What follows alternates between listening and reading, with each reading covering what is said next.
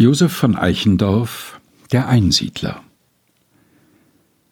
Komm, Trost der Welt, du stille Nacht. Wie steigst du von den Bergen sacht, die Lüfte alle schlafen, ein Schiffer nur noch wandermüd singt übers Meer sein Abendlied zu Gottes Lob im Hafen. Die Jahre wie die Wolken gehen und lassen mich hier einsam stehen. Die Welt hat mich vergessen.